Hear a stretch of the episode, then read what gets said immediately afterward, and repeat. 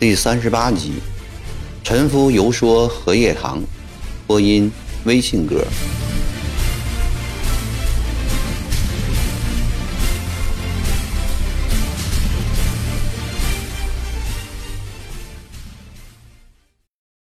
郭松涛五年前中进士点翰林，还未上馆，母亲便病逝。几个月后，父亲又跟着母亲去了，于是他母忧。复有一喜丁。太平军围长沙时，他估计马上就会到湘阴来，遂举家迁移东山子木洞。在幽深的山谷里，郭宗涛诗酒逍遥，宛如世外神仙。这几天，好友陈夫来访，他天天陪着陈夫谈天说地，访僧问道。陈夫字广夫，江西新城人。比郭松涛大十一岁，长着颀长青渠。陈夫为学颇杂，三教九流、天文地理，他都曾用功钻研过，更精通相面猜字、卜卦伏击、奇门遁甲、阴阳风水，颇有点江湖术士的味道。这天，郭松涛正与陈夫畅谈江湖趣事。家人送来左龙堂的信，这真是一句老话所说的“洞中方数日，世上已千年”呢。郭宗涛看完信，十分感慨地说，并随手将信递给陈夫：“我来子木洞才多久，就好像与世隔绝了似的。不知季高已当上巡抚的师爷，更不知笛声已奔丧回到荷叶堂。”真正是神仙好做，世人难为。郭松涛说话间，陈夫已把信浏览一番，笑着说：“左师爷，请你当说客嘞。我和笛声相交十多年，他的为人我最清楚，这个使命我大概完成不了。”也未见得。陈夫头靠墙壁，随随便便地说。曾迪生侍郎，我虽未见过面，但听不少人说过，此人志大才高，实践宏通，是当今朝臣中的凤毛麟角。他速报澄清寰宇之志，现遇绝好机会，岂会放过？我看他的推辞只是做做样子而已。君先此去，我包你马到成功。兄台只知其一，不知其二。郭宗涛摇摇头说：“曾迪生虽胸有大志，但处事却极为谨慎。一事当前，顾虑甚多。这样大的事情，要说动他，颇不容易。况且他在己守志，亦是实情。别人谟蝶在身，可以带孝办事。官场中甚至还有隐丧不发的丑闻。”但曾迪生素来居于名节，他不会做那种惹人取笑的事。再说他一介书生，练勇带兵非其所长，能否有大的成效，他也不能不有所顾虑。陈夫笑笑：“你还记得他的那首古风吗？不知你说的是哪一首？”曾侍郎的诗文，海内看重，每一篇出，世人争相传颂。无以甚为喜爱。你是他的好友，于他的诗作自然篇篇都熟。我背几句你就知道了。陈夫摇头晃脑的吟唱：“生世不能学魁高，才量地载归真涛。犹当下同郭于礼，手提两京还天子。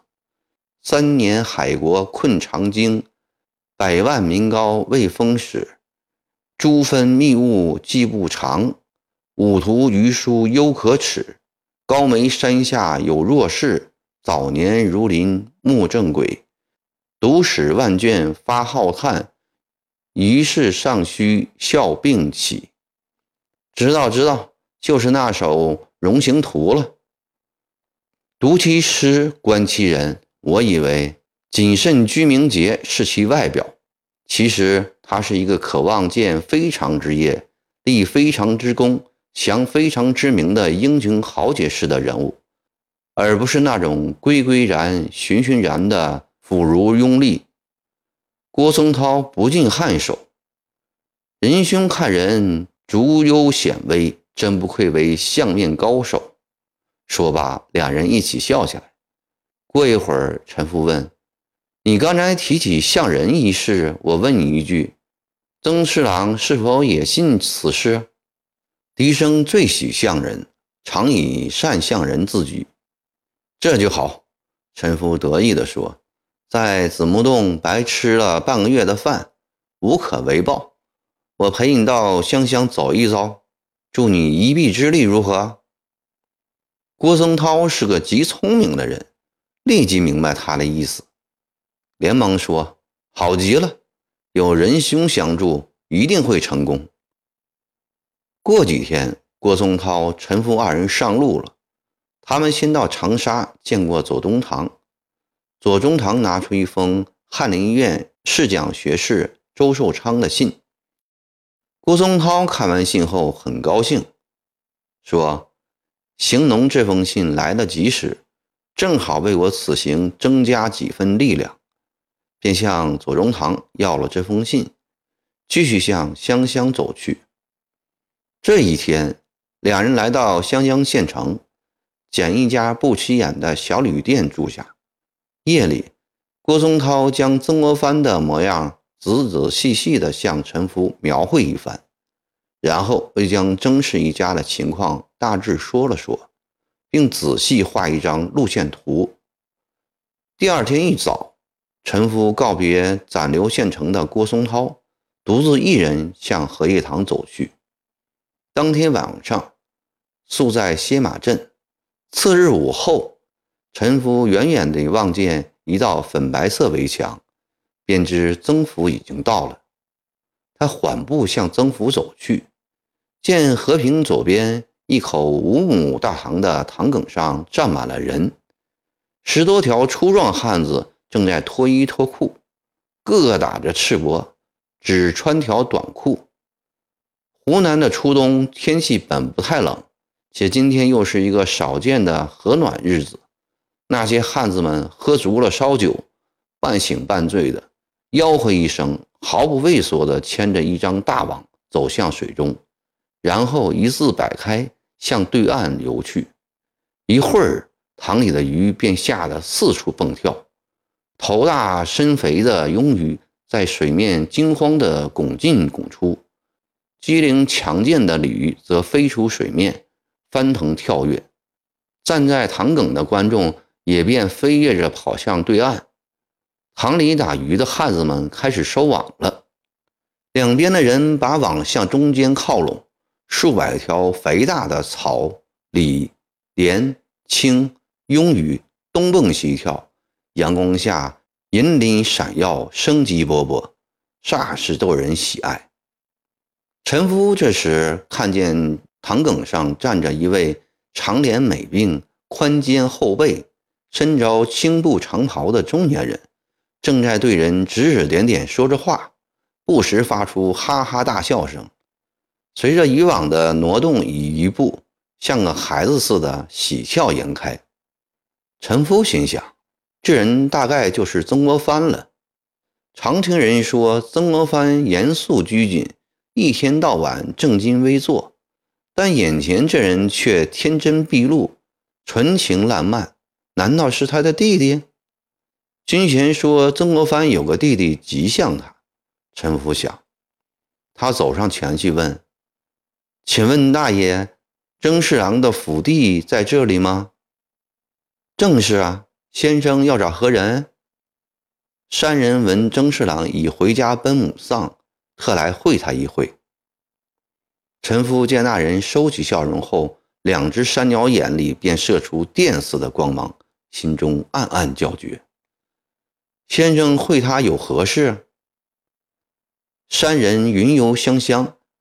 见离此不远的两平山有一处吉壤，这块地全湘乡县没有任何一人有此福分，唯独曾府的老太太福寿双全，可配葬在那里，故山人特来告知曾侍郎。那人面露微笑地说：“鄙人正是曾国藩。”陈福忙说：“山人不知，适才多多冒犯大人。”说罢，连忙稽首。曾国藩爽朗一笑：“先生免礼。国藩今日在即守丧，乃一平民百姓。先生勿再以大人相称。见字笛声，你就叫我国藩或笛声吧。”陈夫原以为曾国藩必定是个城府极深的人。见他如此爽快平易，不觉大喜，不待曾国藩问，便自我介绍：“山人乃江右陈夫，字广夫，欲往宝庆学艺友人，路过贵乡，闻大人。”陈夫话一出口，又含笑改口：“文大爷已丁忧回籍，欲来拜谒，恨无见面之礼，也不知老太太已下葬否？”虽在附近私下寻找四五日，昨日觅到一块绝好吉壤，故今日专来拜访。难得先生如此看得起，令国藩惭愧，请先生到寒舍叙话。曾国藩带着陈夫进了书房，经西献茶毕，曾国藩说：“刚才先生说在两平山遇到一吉壤。”国藩全家感激不尽。实不相瞒，家母灵柩一直未下土，为的是在等地仙的消息。寻常地仙不过混口饭吃而已，哪里识得真正的家成吉壤？诚如先生所言，鄙人早先本不信地仙，家大富生前已不信三姑六婆、巫师地仙。混饭吃的油嘴地仙固不值得相信，但风水地穴却不能不信。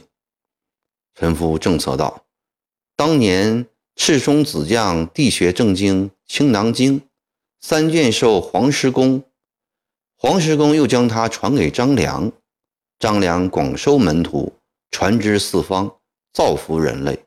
其中卷《画鸡篇》说得好：天有五星，地有五行。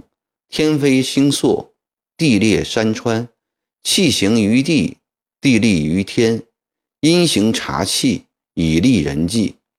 地气天文本为一体，人成天地阴阳二气所生，岂能不信地学？地学传到东晋郭景存先生，他著《藏书》，将地学大为发展，并使阴宅之学更趋完善。藏书上说：“占山之法，以势为难，而行次之，势如万马；从天而下，其藏亡者，势如巨浪；重岭叠峰，千城之障，势如降龙；水绕云重，绝路三公，势如重屋；茂草乔木，开府建国，势如惊蛇；取须虚邪。”灭国亡家，势如割毛；兵死刑囚，势如流水；生人劫鬼。可见这阴宅之学功夫深得很，不是轻易能探求得到的。曾国藩听陈夫说出这番话来，知他学问渊博，遂点头说：“先生之言很有道理。自从家祖母下葬七斗冲，毕家发达之后。”国藩也就相信阴宅地学了。令祖母下葬七斗冲后，家里有哪些发达？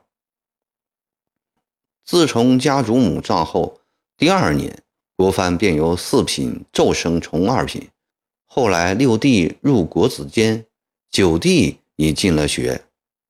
陈夫哈哈笑道：“令祖母下葬的七斗冲，山人特地去看过。”那里前明捐水，后傍紫石山，出路则逼，草木不丰，只能算块好地，算不上吉壤家成，所以他只保佑的大官官升二品，令弟也只能入监进学。七斗冲何能跟梁炳山相比？这梁炳山葬地，陈夫说到这里，有意停了一下，两目注视的曾国藩见他凛然恭听，便轻轻地说：“不是山人讨好大爷，这梁炳山藏地将保佑尊府家业如鲜花着锦，烈火烹油，日后将成为当今天子之下第一家。”曾国藩两只三角眼里射出惊诧而灼热的光辉，激动地说：“倘若真如先生所言，国藩将以千两银子相报。”陈父摇头，淡淡一笑，说：“山人生计自有来路，这些小计乃兴之所至，偶一为之。